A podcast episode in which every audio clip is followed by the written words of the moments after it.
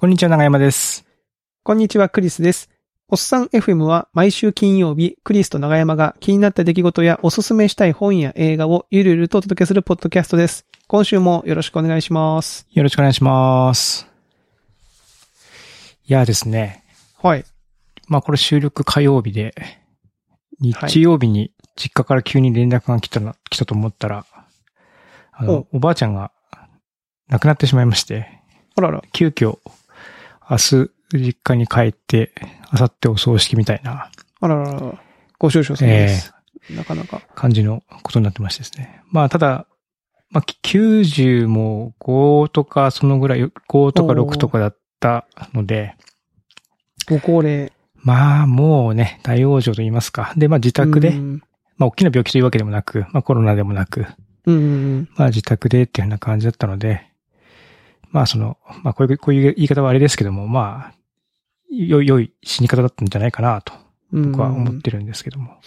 なるほどう。ん。まあさすがにまだね、ちょっとこう、大っぴらに葬儀っていう感じじゃないので、まあうんこじんまりするって感じだったんで、まあ来なくてもいいよとは言われてたんですけども、あの、僕ちっちゃい頃、まあ両親共働きで、うん。でよくあの、おそのばあちゃんがうん。僕の面倒を、まあ僕記憶はほとんどないんですけども、うん。あの見てくれてたんですよ。あ面倒をうん。うんまあわざわざ、わざわざ遠方から来て、来てね。それで面倒を見てくれたりとかっていうのもあったりとか、まあ、そういうのもあるんで、まあ感染者も減ってるし、でまあ、ううんん、まあ行けるんだったら行っちゃおうかなと思って、ちょっと久しぶりに帰省をしようかなというふうな感じですね。なるほどですね。うんいや、なかなか90何歳までね、切られて、いやー、ね。すごい、すごいですね。うん。すごい。うん。まあ、すごい小柄でちっちゃくてね、気もそんなに強くない、あの、優しい、うんやさやさーとした感じだし、まあ、なんていうんですかね。どちらかというと心配性な感じでもう、なんか僕がね、あの、東京行くって言ったら心配するとかね。そんなんばっかり、あの、の、そういう感じのばあちゃんだったんで、うん。まあ、長生きしたなとは思いますけどね。うん。いや、でもなんかあれですね。まあ昔の人は苦労、苦労人っていうかあれですね。だってもう農業をしてるイメージしかないもんな。今考えても。まあ、もういっつも畑とか田んぼにいて、うん。もう、せっせせっせと働いてるっていう記憶しかない。で、一緒に何かしてるのも農作業を一緒にしてるイメージ。脱穀一緒にしてるとか、蕎麦を、蕎麦の実を叩いてるとか、田植えしてお茶もらって、ぼ僕はなんかその田んぼの脇で遊んでるとか、うん。稲刈りして、うん。なんか、もみ殻で、すごい痒くなっちゃったのを、ばあちゃんがこう、はたいてくれるとか。だからもう農作業のしてる風景しか、だけかな。もう本当に老後の老後、あーずっとこたつに座ってて一緒にお話しするっていうのはあったけど、あの、ううんん。元気だった頃のイメージっていうのは、もうずっと農作業してるって感じだったんで、うんまあ、苦労人だったのかな？わかんないけど、本人はどう思ってるかは。うん。私のおばあちゃんが母方の、えー、おばあちゃんとか、まあ、父方もそうですけど、まあ、結構だい、あの、前に亡くなってたんですよね。うんうん。亡くなったんですけど、まあ僕が、いつかな、社会人になってからだったけど、私もやっぱお葬式に、その時はね、普通に行けたんで、もちろん、あの、お葬式に行って、なんか親戚の方とその時、こう、すすごい久しぶりに会って、なんかお葬式も、うち、私の祖母も、まあ年齢はあれでしたけど、うん。まあ別にそのなんか、あの、重たい病気でとかっていう感じでもなかったんで、はい、なんかお葬式自体はすごくこう親戚同士ワイワイ、こう個人を忍ぶ感じで、うんうん。いいですね。なんかそういうね、えー、なんか思い出話に花を咲かせるみたいな感じで、はい。お今でも思い出しますね。うん。で、パッと気がついたら、喪服がないんですよね。あ、喪服ね。うん。まあ、そう。まあ、そろそろいい年だからなんていうことはね、たまにこう妻と話したりはしてたんですけども、まあ、まさかって感じじゃないですか。う。うんん。なんで、あれないと思って、昨日か、あ急いで、買いに行って、う。うんん。それも喪服を買ったんですか？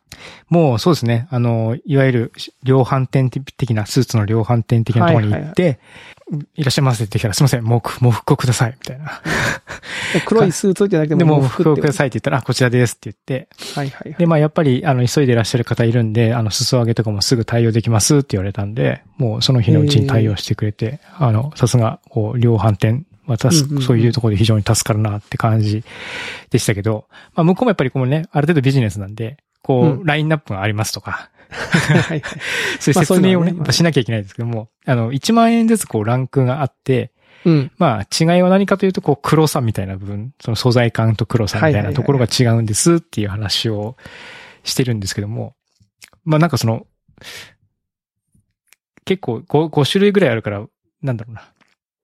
4、5万ぐらい違うんですよね。下と上で。はい 結構違うんだなって思いつつ、まあ僕はまあ一番安いのを買いました。まあなんかその家族だけとかね、その、ケースバイケースですもんね。だからまあ今はね、そのこじんまりしますけどね。まあその、お世話になった、あの、ね上司とか先生とか、そういった関係者の方だったらもうちょっとこう、かしこまっていくっていうふうになると、まあもしかしたら、ちょっと安っぽい格好だと失礼かなっていう話になっちゃうかもしれないし、ううんん。でもなんか、でも妻曰く、その、あんまりこう、綺麗、小綺麗にまとまっていくっていうと、なんかその、なんか、それもそれで礼儀に反するみたいなことを言ってて、そうですね。うん。うんなんかその、何新札じゃなくてこう、古いお札をうでもその、なんか古いお札を持っていくみたいな感じで、なんかあんまり右霊にするっていうのもあれなんだよって話をされて、うんうん。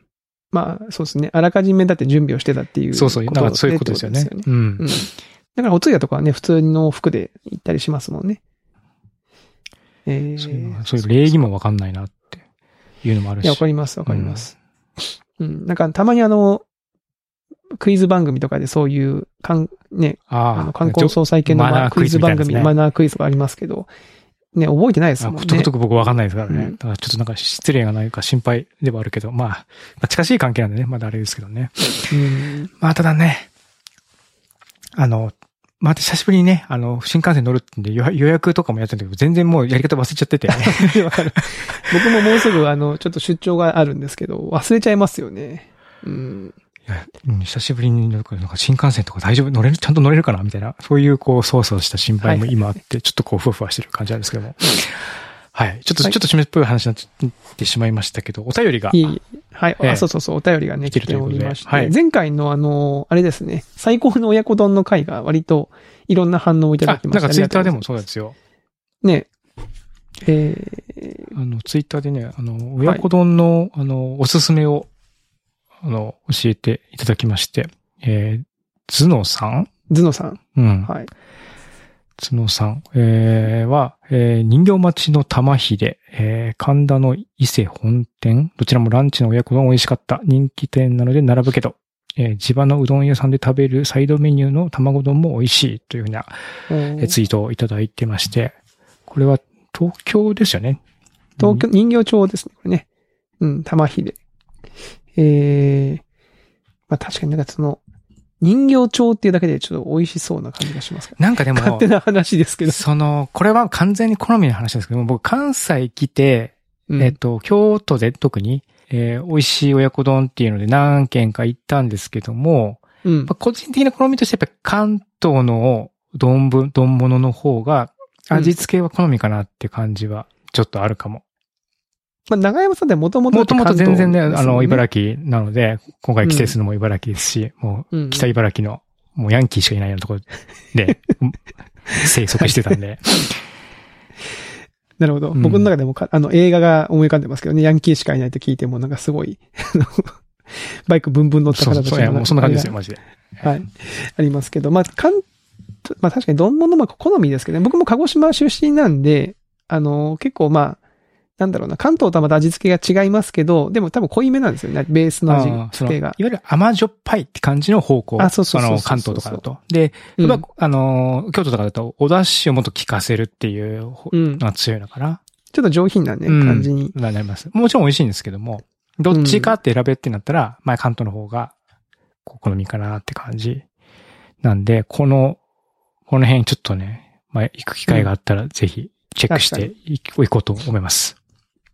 確かに確かに。行ってみましょう。そしてあの、お便りがね、2つはい届いておりまして、えー、お名前が YMZK りょうさん。はい。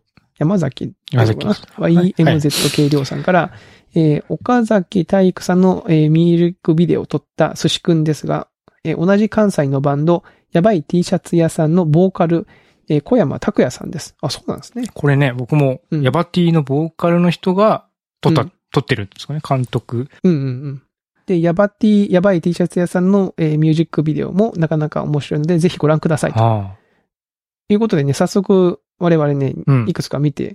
みましたけど、なんかずっと独特な感じで、そうよね、面白い。まあ面面白いです白いですよね。面白いうんヤバティの MV も面白いけど、寿司くんの YouTube チャンネルの作品はめちゃめちゃシュールな感じで、いいですね。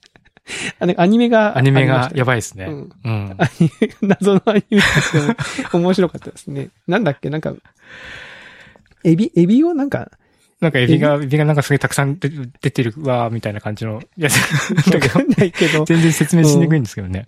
まあ、それだけじゃなくて、もうなんかうん、第何話あってたくさん作ってて、すごいアニメめっちゃ作ってんなっていう。うん。なるほど。あ、いいですね。なんかいい情報を教えていただきました。ありうんありがとうございます。これちょっとまた楽しみが増えますよね。はい増えましたこういう情報を教えていただくと。はい。はいありがたいですね。そして、えー、オクラさんから、はい。えーいつも楽しく拝聴しているおっさんです。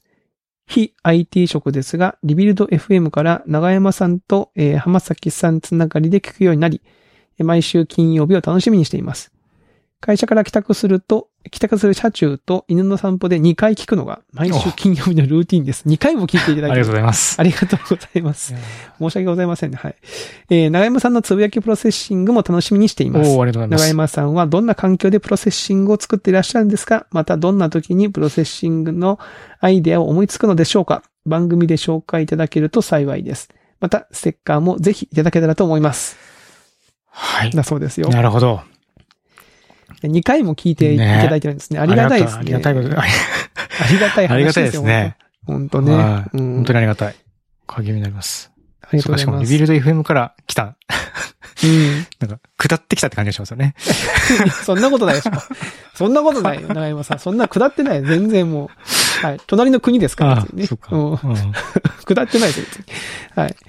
長山さんのそのプロ、つぶやきプロセッシング、あ楽しみにとありがとうございますはい。どんな環境でプロセッシング作ってるか。えっ、と、僕が使ってるのは、あの、P5JS っていう、まあ、プロセッシングでいくつかの言語、プログラミング言語に、こう、移植というか、コンセプトを移植してるって、していて、はいはいはいあの、いるので、いろんな環境で書くことができるんですけども、僕は P5JS って言って JavaScript で書かれた、まあ、バージョンの、えープロセッシングを書いていて、そうすると、まあ、JavaScript って、こう、ブラウザーで、あの、見れるんですね。普段使ってるうんうん Chrome とか Safari とか。なので、えっ、と、こう、エディターって言って文字を、ソースコード、プログラムをこう書く、えー画面が左にあって、右側に Chrome があってっていうところで、左、左でこう、プログラミングを書いて、右でそれをプレビューしながらこう、絵を描いていくっていうふうなことをしてるっていう感じです。で、まあ、ブラウザなんでもちろん、あの、スマホとかでも見れるし、うん。まあ、割とこう、やっぱり JavaScript で書かれているとこ、どこ、結構、まあ、人にも見せやすいっていうメリットもあるので。むしろあれですよね。なんか、すごく特別な環境を用意してるというよりかは、もうそうそう、別にもう誰のもう誰でもできます。でもできるってことですもんね。うんその、まあ、コンピューター買ってきて、Windows だったら、まうんあ、IE 入ってるし、Mac だったら Safari 入ってるんで、それとテキストエディターっていうのももともと、どちらもメモ帳とかテキストエディターって入ってるんで、それでももう書き始められちゃうぐらいの簡単な、あの、そうものですね。それでコピペして、ちょっとね、試してみながら自分なりの味付けをしていくとってか感じですね。もできますもんね。うんう。ん。で、もう一つはその、どんな時にアイデア思いつくんでしょうかっていう。あ、でもそう、確かにでも、これ、この質問ね、結構されるんですよね。なんか、うんうん。割とやるときは結構な頻度で書くんですよ、僕。まあ一時期毎日投稿で、うんうんうん半年ぐらい毎日連続で投稿とかもしてたんで、で、なんか、何がすごいってアイディアがすごいね。アイディアがその、の数がすごいねまあっていう。うん。そううんで、それどうやって思いつくのっていうのはうん確かに何回か聞かれたことがあって、なんでしょうね。まあ人の作品見てることっていうのももちろんある、あります。インスパイアされるっていうケースもすごいたくさんあるし、自分の作品をもうちょっとひねってっていうのもたくさんありますね。過去に。まあうん、単純な話、こう、色を変えてみたらどうなるかなとか、三次元に動いたらどうなるかなとか、そういうふうにこうひねっていくみたいなのもありますね。うんあと、は、そのもっと古い作品を参照するっていうこと。うんその著名な方が作った昔の作品とかはいはいはい。いうのを参照して、まあそれをこう、じゃあ今だったらどう、今 Processing だとどういうふうに作り直せるかなとかっていうのをこうやってみると。ただ、つぶやき。き Processing なんで、その完全にコピーというよりは、その作品からこう、なんていうか、エッセンスというか、その、はいはい。その文字の、限られた文字の中で書ける表現にこう絞り込むっていうところが、まあ、逆につぼり、つぶやきプロセッシングの面白いところなのかなっていうのもちょっとあって、まあ作品全部ね、コピーするっていうのは、やっぱ、その、まあそれじゃもちろんその完全にコピーになっちゃうし、もちろんその、もちろんその、ソースコードの量も、それなりの文字数が収まらないってうん全然分量になっちゃうんですけども、その作品の、まあこういう動きが面白いっていう、その動きの、ここの動きだけっていうのを、こう切り出して、それをこう、文字数に収めて、作るとかっていうふうにもしてますね。うーん。なるほど。面白いですね。その、要はまあ、だからもう本当にもう0、01でなんかこう、パーンってこう、典型がひらめくこともまあ多分あるんでしょうけど。。たまにありますすけど、うん。うんなんか割とその、なんか昔の作品とか自分の作品とか、まあ、地続きな、そうそう、周りの方。あれがあでるんですね。まあ、コミュニティみたいなのもあるんで、で僕が作品出すとちょっとに、あの、それをひねったようなことをしてくれる人もいるので、なんかこう、はいはいはいなんですかね、コールレスポンスじゃないですけども、うん、そういったこう、やり取りをしながら、あの作品を作っていくっていうケースもありますし、面白い。ええ結構そういう感じで楽しくやらせてもらってますね。大倉さんの、どうでしょうか？今のあ、ええお答えになってお答えますかになりましたかね？ねはい。それで、ステッカーもねそうそう。あ、はいはいはいごめんなさい。ごめんなさい。あ、ごめんなさい。ステッカーもね。そう。あのステッカーちょっとね、ごめんなさいね。これね、ままだ入稿してないんだよね、僕ね。これをだからちょっとね、まだ送ってない方が全然まだね、何ヶ月前って話もあるので、ちょっとまとめて、あの、お送りしますのではい。ちょっとちょっと、あの。気長にお待ちください。はい。はい。で、その、プロつぶやき、つぶやき Processing 関連で。そうそう。それでさらにねちょっとね、この話を振っていただいたので、最近のプロセス、つぶやき Processing 状況っていうのを、はいはいは別に誰も知りたくないけど、あのそんなことないですよ。はい。お伝えしたいなと思っうん。たら、あのね、あの、ジョン・マイダっていう方に、最近僕は、あの、作品を RT されまして、RT されたとフォローもされて、あの、最近ちょっとこう、舞い上がってしまったっていうのがあったんですけども、ほうほうほうほうほうほう。ジョン前田さ海外、海外の方がされてる、ん。うん。ウィークリークリエイティブコーディングチャレンジっていうのに、うん。あの、出してみようと思って、ほうほうほう。それでこう、テーマが直角だったかな？直角っていうのをテーマに作品を作るっていうので、うん。それで投稿したんですよね。ほうほうほで、それが、まあちょっとこう、その海外の方にも RT とかしてもらって、こう少し拡散して、あなんか嬉しいと思ってたら、う。うん。そのジョン前田さんにも RT されて。えー。もう、業界のまあ有名人なわけですね。そうですね。その、もまあ結構古くうんから、なんていうんですかね。その、デジタルアートうんの、まあ先駆者っていう感じだったりとかして、うんまあ、有名な作品だとデデザインバイナンバーズっていう作品があって、うんうん。で、これは、プロセッシングの、なんですかね、元祖みたいなものなんですよ。言ったら。その、言語を自分で作って、ジョンマデさんが。で、こう、紙を用意しろっていう命令とか、うんペンを持てっていう命令とか、でそれでこう、こう書け、こっちに向かって書けとかっていう命令をうん書くと、その通りに、えーコンピューターが描画するっていう。で、その、自分が作ったプログラミング言語とそれをこう表示する仕組みを作って、さらに、それで、えーいろんな表現をそこの中で展開していくっていう作品なんですね。ん。なんで、その、言語自体も、まあその、うんえー表現の一つだし、そのツールセットも表現の一つ、えー表現だし、それで作られたものも表現だしみたいな、そういう Design By Numbers っていう作品を作っえーその、まあ、コアのコンセプトの部分、絵を描くっていうところを、まあ、受け継いで Processing っていうふうなえーところへの発展に、まあ、寄与しているというふうに言われているので、なんですかね、僕がその P5JS、で、さらにその Processing から発生していた P5JS みたいなところを僕が今使って遊んでいるみたいな感じなんで、こう、みそう、めっちゃ源流の人から RT されたみたいな 感じなわけですよ。それはやっぱそのデザイン、海外の方がやられてるそのなんか、ウィークチャレンジうん。あ、ウィークリーコーディング。あ、ウィークレコーディングチャレンジにさ参加したから、こう、目に留まった。に止まった可能性はそれは高いですね。う。うんーん。いや、いいですね。なんか、テンション上がりますよね。そういう、なんか、お、おって思ったわけでしょ。結構時差があるじゃないですか。海外の方うんうんうん。との、かの活動時間と。うん。なんで、ぼその作品投稿してから僕寝寝て起きた時に、うん。まあきっと寝てる間になんか何かしらのリアクションあるかなと思って、うんあの、こう眠い目をこすりながら iPhone 見て、うん。えー、あ、結構 RT されてる。てか結構 RT されてるな。なんだろうと思ったら、こう、ジョン・マイダが RT してるみたいなのがあって、一気に目が覚めて、はいはいはい。飛び起きて、パソコン開き直して、お、マジかみたいな感じで。えー、実際その後なんかフォロワーとかも増えたりしたんですか？これがまた増えましたね。おーうん。あの、増えました。すごいですね。やっぱその、こう注目されてる方がこうピックアップするとガッてくるんですね。1ヶ月300人ぐらいフォロワー増えまお、した。すごい。すごいっすよ。うんその後もう一回 RT されてるですね。えー、うん。2回 RT されてるから僕多分もう、あれだなと思って。なんですか？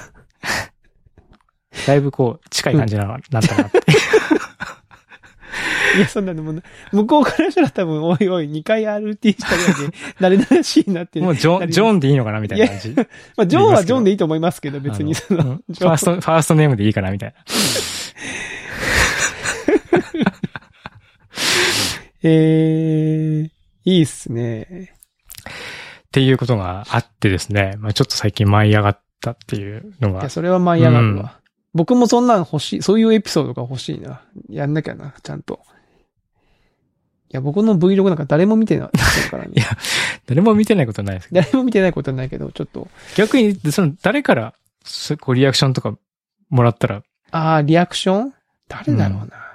なんかツイ、YouTube にコメントがついたとかさ、Twitter でシェアされたとか、Twitter でシェアされたとか？自分のあ、チャンネル Vlog ががですか？うんとかね。うん。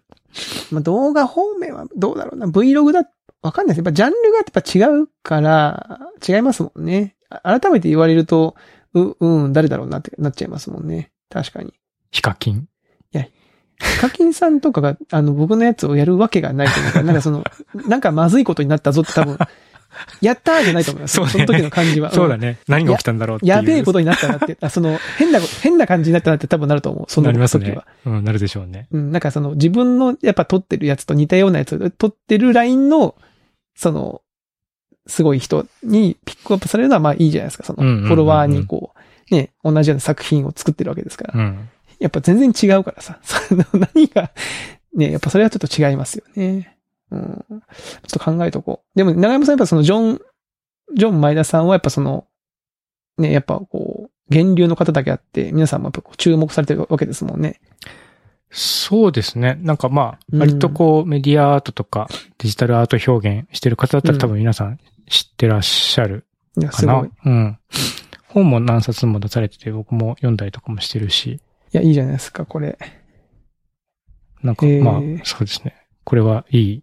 うん。またじゃあと、第2弾、3弾をやって、またバズ、バズらせていきましょ まあ、あんまりね。うん。あんまり狙っても、あれなんでね。あの、しはい。2匹目の土壌はいないって言いまあの、すか？らね。自然体でやってきます。自然体でね。はい。はいうん。ぜひぜひ。はい。でもなんならこのね、海外のフォロワーが増えたら、おっさん FM が英語になる日も近いですからね。ああ。いや、近くはないか。別にそっち側に。なんでも英会話やってると、なんかうんね、いやもう絶対ポッドキャストを英語でやった方がいいって先生には言われる。あ、そうなんだ。勉強になるからって。ああ、まうん。でも絶対やりたくないなと思いながら。あ。こっそりね、こっそりやってもいいですよね。そうですね。う そのん。本当に英語の人に届く感じで日本のことを紹介しますって感じでね、こっそりとやるみたいなね。はい。わかりました。えー、でもいいですね。バズったのね。バズった話。うん。はい。あのー僕の方はですね。はい。まあなんか、すげえくだらない話なんですけど、もう全然、長山さんの話は全然違うレベル感の話なんですけど、あの、我が家には3人男の子がいるわけですよ。高校生、中学生、小学生と。うんうん。で、最近まあ、あの、よく家で遊んでるんですけど、最近ね、ハマってる遊びがね、三男が特にハマってるのが、ペットボトルキャップバトルなんですよ。え、なんか昔からあるやつ？ペットボトトルキャップバトル自体は昔は多分なかったけど、あの、源流はあれですね、消しゴム戦争ですよ。消しゴム戦争って言いました？長山さん。消しゴム戦争って何ですか？消しゴム戦争知らない？消しゴム戦争って言わないのか？机の上に消しゴムを置いて、うん。指でこう弾き、弾いて、一回ずつこう弾いていって、相手の消しゴムを机から落とした方が勝ちみたいな遊びなんかありました？ありました、ありました。名前なんでもなんつうんだろう？消しゴム戦争で言ってたのかな？僕消しゴム戦争でしたよ。僕の時は。消しゴム落としとか？消しゴム落としとか。で、僕らの時代の時は、なんか金持ちの息子が、うん。あの、文房具屋さんでとてつもなくでかいものの消しゴムを買ってきたことによって、あの、マザーシップみたいなやつがドーンって、もう誰も勝てないみたいな感じになって、もう漫画みたいな話ですけど。みんなほら休み時間に集まってやるぞ超強力な武器を投入してきたわけですね。とんでもないやつが来たぞみたいな感じになって、もうなんか、もうだ、指ではね、弾いても跳ね返されちゃうから、もう全然ダメなんですよね、うんその彼。うん。でもそれが登場してからもうつまんなくなって、あの、僕らの学校ではもう廃れてきましたけど、で、そのね、ペットボトルキャップバトルは、そのペットボトルのキャップを、まあ、ダイニングテーブルの上でこうね、指で弾いて。弾いて遊びですよね。そうそうそう、落とすみたいな、まあ、まあ、簡単な遊びなんですけど、なんか、それになんかわかんないけど、ハマってて、で、三男がね、せっせとね、そのペットボトルのキャップを集めてるんですよ。一番下の子？そうそうそうそう、うんうあの、小学生がね、うん。そうそうそう、ペットボトルのキャップをせっせと集めてて、うん。で、その、ね、夏場、つい最近、まで暑かったんで、ちょっと出かけると、買うじゃないですか、ジュースとか、お茶とかを。うんうんそのペットボトルのキャップを見て、それをくれって言って、集めていくんですけど、だんだんとね、こう、やっぱこう、なんでしょうね。いろんな種類を集めたくなるんでしょうね。そのあ、バリエーションを。そうそうそう。あコンビニでその飲み物買うときに、いや、それはも持ってるから、それじゃないやつがいいって言い出して、かぶっちゃうからね。被っちゃうかコら。レクションと。だだんだんとね、買うものがなくなっていくんですけども、ペットボトルのキャップもさ、そんなにまあ、種類がそんなにバリエーションないですよね。だだいたいほとんど白とかでしょ？ほとんど白だし、ジュースで、ジュースとか紅茶系でちょっと色がついたやつがあるとか、うんでもね、まあ、凝ったのもあるんですよ。その同じデザインだけど色が違うとかあるんうん。ですけど、うんだんだんとその、いや、これはもう持ってるとか、またメジャーなお茶とかどんどんこうなくなっていくんですよ。うん。選択肢がなく、本当なん、なんだろうね。筒井康隆さんのあったじゃないですか。一文字ずつ文字が使えなくなっていくっていう小説。残像に口紅をみたいな。あの、ハンターハンターのね、こう、一文字ずつ使えなくなっていくみたいな、あんな感じですよね。ペットボトルが一つずつ買えなくなっていくみたいな感じになっちゃって。でもまあその、集めて、せっせと集めていって、今ね、遊んでる感じなんですよね。これが結構ね、面白い、面白いみたいで。え、そのあのバトル自体はお友達としてなんですか？いやいや、その兄弟やってますよ。あ兄弟やってるんだ高校生、中学生、小学生と家でえ。ー、仲いいっすね。ね。